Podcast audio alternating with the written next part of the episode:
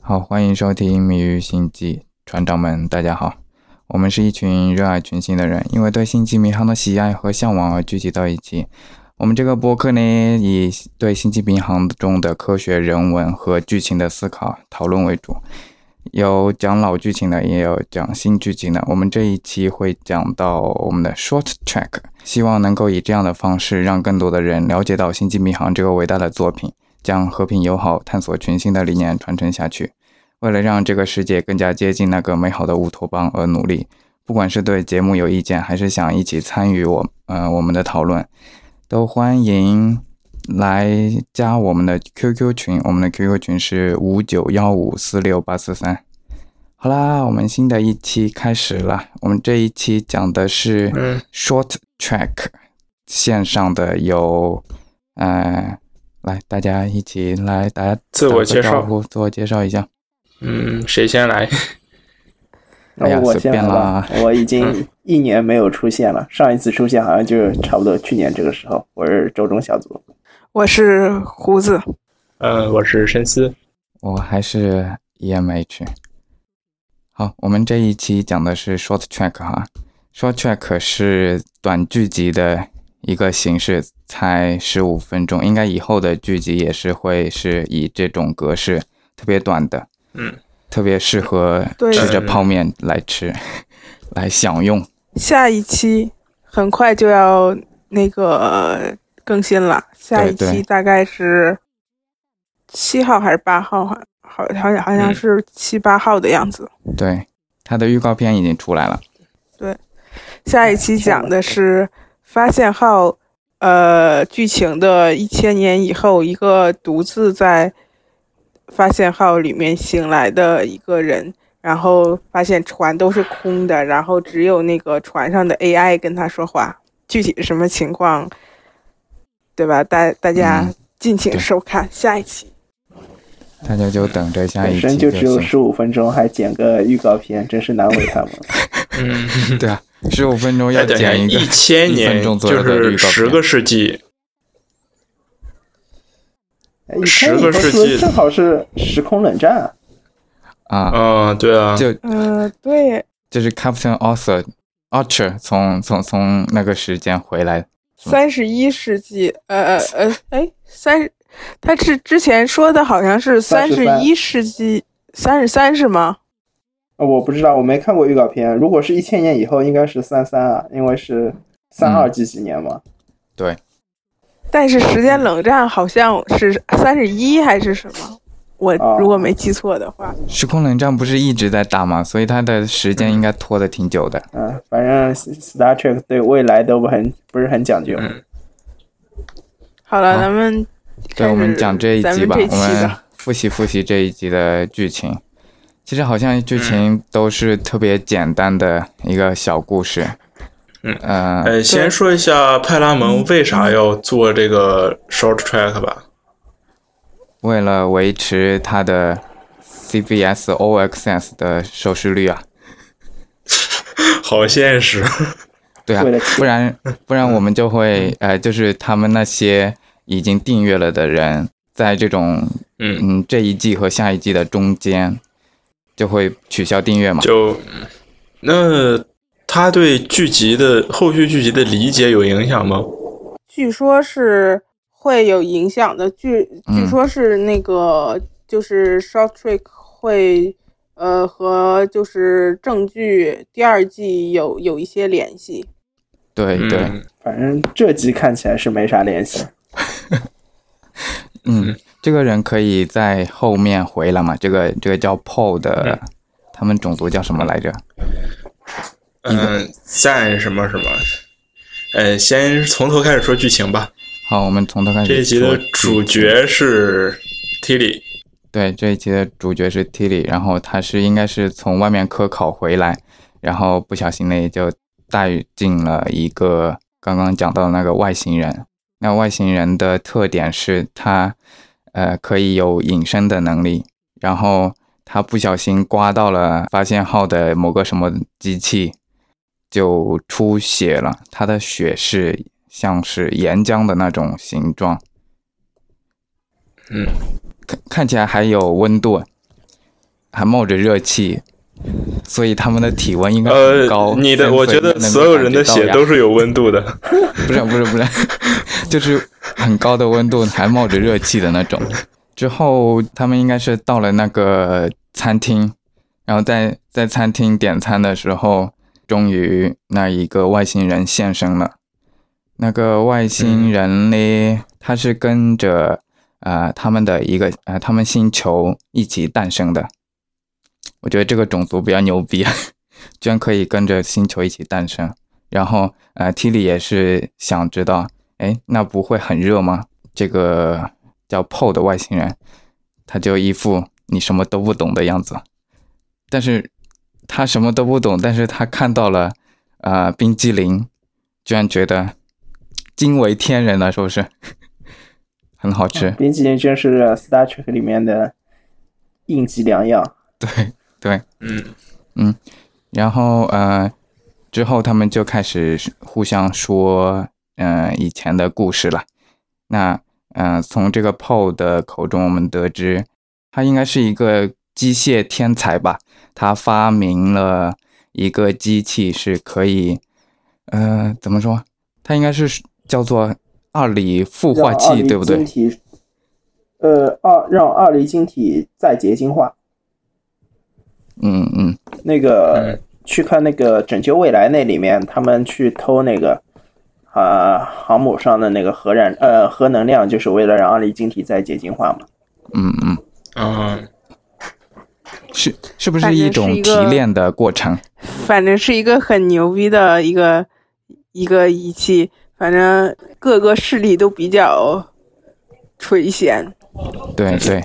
而且人家还是女王，对，而且人家还是女王，关键是，但从她的口里得知，她，她当当她发明了这个东西之后，没有人关心她，以为她是疯子，我就不理解了，出现了这么一个东西，都应该追着要，然后 居然没人理解她，然后不是七里说他自己他说的是，他说的是他就是呃发明这个东西是为了呃减少他母星的那个痛苦还是什么，反正就是他把这个他自己的母星当成自己的姐妹那样的，然后就是他很关心这个母母星，然后呃他发明这个东西初衷是为了。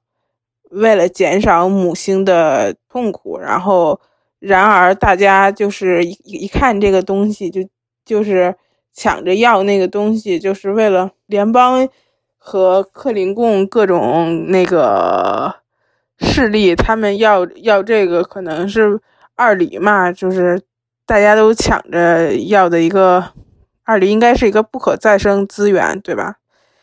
然后现在出了这么一个仪器。然后大家都抢着要，是为了各自的利益。而这个这个公主就马上成为女王的这个公主，当初创造这个仪器是为了她星球的这个环境，可能是为了就是出于关心她星球，因为她觉得他们那个种族。据说是和星球一一起诞生的，虽然我觉得非常的不符合进化的规律。啊可能是吹的吧。克林贡还杀了他们的神呢。我估计，我觉得因为是二离晶体，它因为过度的采矿，嗯嗯，它有点类似于那种环保组织的那种人，他觉得对过度采矿对母星是一种伤害，更何况他认为是共同诞生的姐妹。啊，所以他才发明了那个东西是吗？对不过我觉得这个机器的发明可能不一定符合那个他们星球当选者们的利益，因为二离金矿一直是作为一种嗯不可循环、不可再生的能源，用于那个我印象中是用用于是曲中和曲曲素对是曲素反应的中和剂，对就类似于核反应里面的那个隔石墨棒？避免那个呃反应的那个不可控嘛。二离晶体是这个用的，嗯我印象中是这样。然后如果现在能够就是让二离晶体再结晶的话，意味着只要一定量的二离晶体，不用继续开采了，它就能满足这个要求。而且一旦这个技术被掠夺的话，他们星球的经济应该就此会崩溃了吧？我觉得有这种可能，但应该剧集里面没有往这方面深挖。对他剧情里面讲的很少，因为 T 莉最后把他放走了。人家是要当登基当女王对，的登基，当女王的女、女人。哎，那如果他们这个星球没有这个机器的话，就是他隐瞒这个机器的存在的话，那这个他们星球也还是一个呃具有战略意义的，因为因为大家都会去找他们挖矿嘛。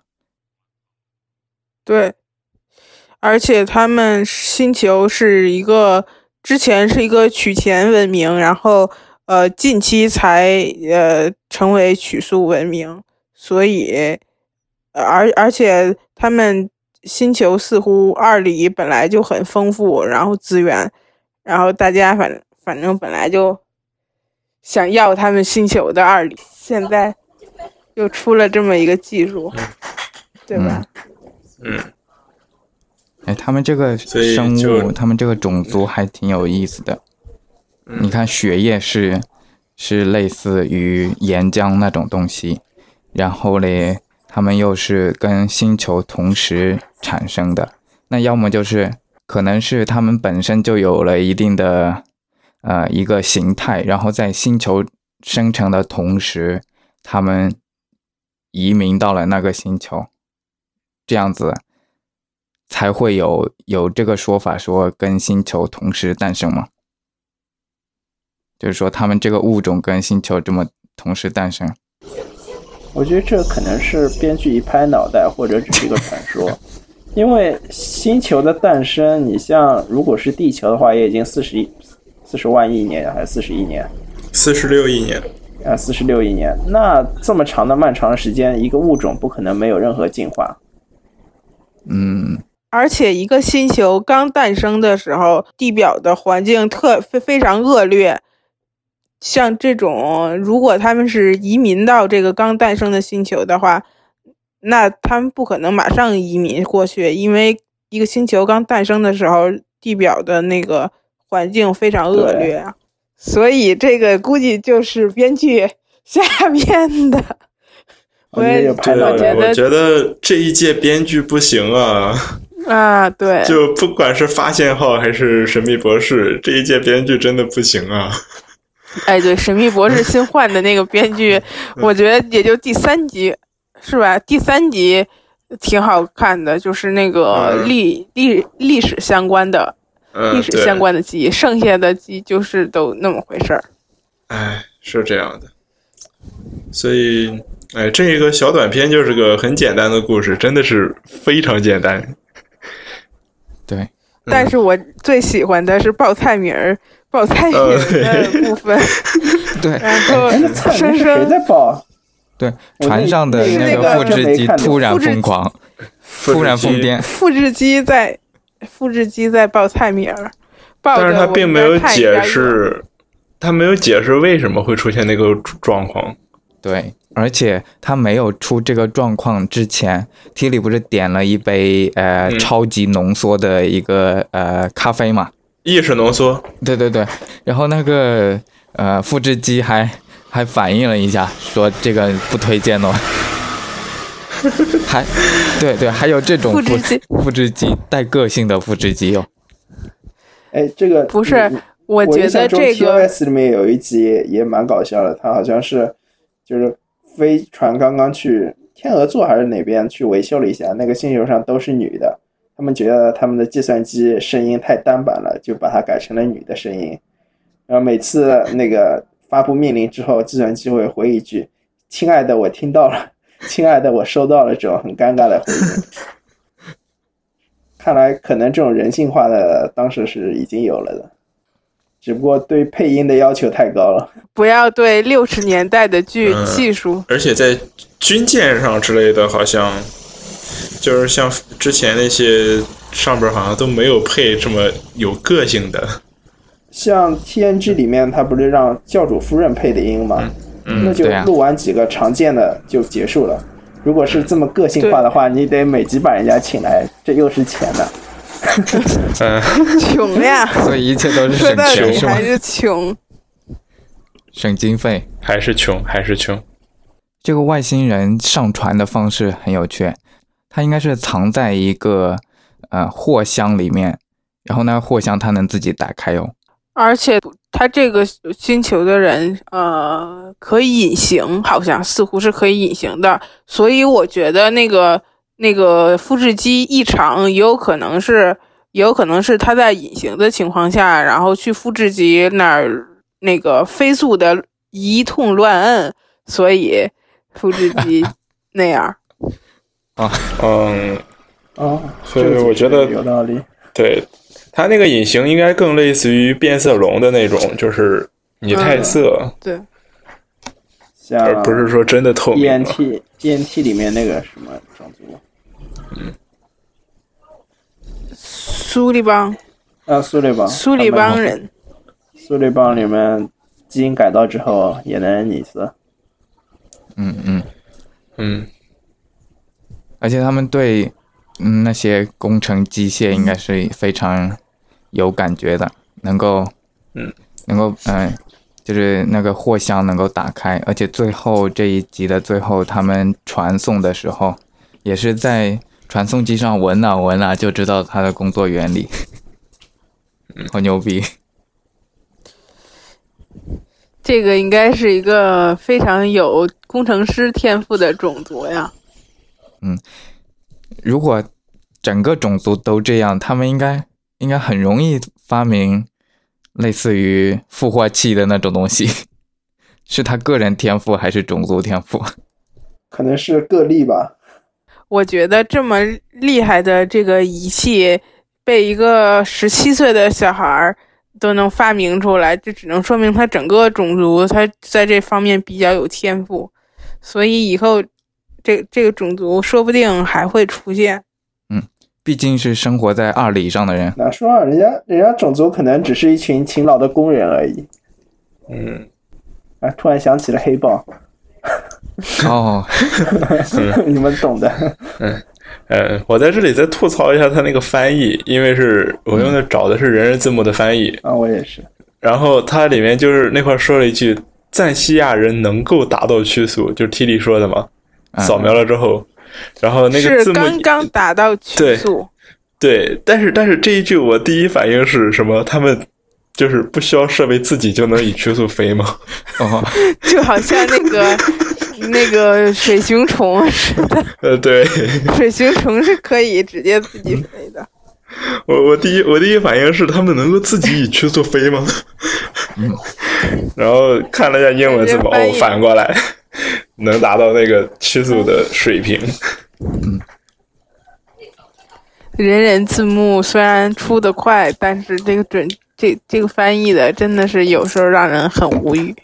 他们用的呃那个医疗的器械可以修修他们 PO 这个种族的人的皮肤，哎，真是万能的一个皮肤的修复器。呃，可能是这个种族的一些生物信息已经被录入了吧，嗯，否则它不可能一扫描就扫描出来那个是什么种族。嗯那就说明已经建交了。我觉得是，我我觉得是这样，就是星联肯定对任何一个就是取钱文明或者是刚实现取速的文明，呃，都有一个呃录信息的录入。啊，都有隐秘的研究、是吗？偷偷的在研究。嗯你你看，就是在 TNG 里面，他们对取钱的文明，呃，还是以呃放一些那那种隐隐藏起来的观测站什么的，然后做科学研究，这是对取钱的文明，然后但是不能让他们知道存在。像嗯。这种新那个达成取速的文明，肯定都有初步的接触了，嗯嗯嗯，所以信息肯定是有的。哎，从 TNG 那个星际起义，就是九内部来推测，刚刚进入曲速的一些文明，星联是不会这么急于去联系接触的，他可能要等他进入比较成熟的阶段才会去接触。嗯他们那个酒里面不是他一开始他们接待了一个外星种族嘛，然后当时 Jody 就好就问这群刚进入曲速的新联为什么要这么急着接纳他们，然后 Picard 说，因为跟多米尼恩打打仗，又跟波哥有威胁，新年急需 急需增强力量，好像听起来好像就需要各种炮灰，所以各种拉赞助。呃，呃，由此推推测，可能之前他们在这方面是比较谨慎的。嗯，对，第一次接触总是非常谨慎的。你看，就是在 TNG 那个剧集里面有一集叫《第一次接触》，就是大副，呃，嗯对去暴露了，化一下妆，然后派人去先那个融入到社那个社会里面，然后做探测，然后做嗯探测，然后这是对呃第一次接触之前为第一次接触之前做准备，这个已经形成了一种系统。但是你看 ENT 的时候，ENT 的时候就是什么就是系统也没有，然后瓦瓦肯人有一点儿，但是也和人类比起来还成熟，但是往后一看呢，还是非常的那个不成熟。然后我不知道你们看没看过，就是 ENT 的官小，就联邦崛起，就讲那个联邦就是建立初期的故事，他们接触那个苏利安人，不知道怎么翻译，好像叫苏利安人，就是他们那个呃非常盛产呃一种那个酒，还有二梨的资源也非常的丰富。然后当时那个苏瑞安人，他们根本就还没有进入曲速文明呢，就还没有曲速呢，他们本身还没有曲速呢，但是他们那个二梨的资源丰富，然后星联就是刚成立，然然后就根本就那时候也没有那个最高指导原则，什么第一次接触啊什么的，直接就去跟人家曲线文明接接触了，想要人家资源，让人家加星联，人家还没有曲速科技呢。以后这个星联的入会准则就是必须是曲速文明，曲速之前的都那个不能要谨慎，然后观察，不能直接接触。然后，但是我说的这个 ENT 官小呢，那个时候星联才成立了两三年，就是非常早期。那个时候入会条件门槛特别低，就是只要你有资源，然后我我我我们新联有曲速文明什么的，然后你要是加入了这些科技的共享，那不是事儿。就是在那个最高指导原则出现之前了。对，啊，那个时候最高指导原则还没有，跑题很远。跑题很远了。这一集基本上确实没什么太多可说的，对，对，太简单了。而且他本来想塑造一种人物的成长，但嗯。没有感受到。对的，太快了，嗯。太快了。完全木有。对。大家的亮点估计都在 这个怎么是跟 是怎么跟生星球一起成长的，对对对对。一起诞生的，第二季，大家都关注这个。是的，第二季其实有几个点我还是比较期待的，就是比如说我知道那个卢卢卡舰长不会就是作为呃主角了，但是根据他之前的暗示。就是主宇宙，就是被扔到镜像的主宇宙罗卢卡可能还会客串一下，所以我还是比较期待第二季他准备怎么客串的。哦，还能客串？难道是因为他远程打 call，打 call 到镜像里面去吗？他还能回来吗？因为他在不停的不不停的暗示，然后官方在不停的暗示。关晓不说关晓的话，就是他第一季最后一集有统计，就是说在主宇宙和镜像的这个呃主宇宙人和镜像同体有哪个人全都死了，然后有哪个就是死了一个，然后有那么一个统计，然后统计到罗卡的时候就是是死了一个，没啊。说主宇宙被困在镜像的主宇宙罗卡也死了，所以说这就是一个伏笔，以后有可能来客串。嗯，难怪艾萨克在漫展上这么活跃，啊，对，而且他漫展什么的，对，还不想把对漫这个 ID 扔掉。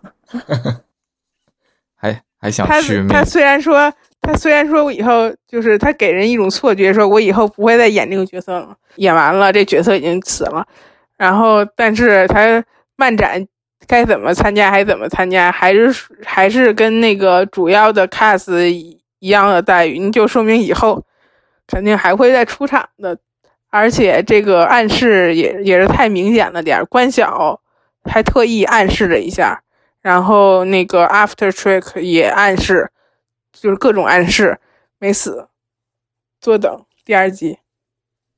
嗯，这一集，哎，其实就就很简单的一个故事。啊，这一集就这样吧，我们切到下一个主题。我我我们不要不要深挖一下他的他的人物成长吗？基本上没有人物我觉得。挖不出来了。我觉得就没有感受到他人物有什么成长。哎，Tilly 这个人很有趣啊，他本嗯身对就就就就是你在第一季的时候，你已经觉得他已经成长的有足够的呃足够独立，而且他他很有主见了。但是我不知道这一个短剧是发生在所有的就是第一季时间线之后的一个故事，还是穿插着的一个故事？我觉得是之后，他这一集又有一点拿不定主意，他要加入那个叫什么呃指挥官指挥官的一个培训课程，还要问他老妈，然后他老妈还说：“哎，你以前哦爬那个围墙你都没爬过去，还很伤心，我我觉得万一这一次又失败了怎么办？我觉得这个问一下倒没什么，因为 T 莉的话，之前嗯第一季里面，我觉得他心理是在成长，？”嗯，但他的职位还没有成长，他是一个学员还有，很大的空间。嗯因为他在剑桥上是没位置的。嗯其实 STO 网游里面，就是他不是推出了一个发现号的一个那个主主题的，也不能算是资料片吧，就是慢慢更新的那种，就是和剧集同步的。然后它里面那个呃，包括给玩家做引导的，还有跟玩家一块做任务的，就是 T 里嘛，然后他就是呃配的音，然后演员就是来配的音。我我觉得这个游戏还让我莫名的对对发现号的好感上升了一些，就是主要是近距离多角度的看了一眼这个发现号的这些船以后，真的觉得就是发现号的船挺漂亮。那你是对船有了好感，对对那里面的人呐、什么的呢？里面的人也还可以啊，已经就是慢慢的就接受这个设定了，就这样吧，反正就是就是好吧，就是呃熟悉了那个氛围以后就好吧，就接受了，不接受也放弃没办法。挣扎了。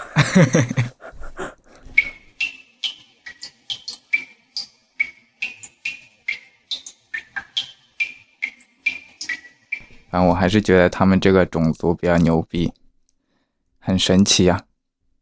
这些种族应该应该原本的状况应该是发光才对啊，他的那个岩浆的血液应该是发光。我觉得这个种族就是编剧随便拍脑袋一想想出来的。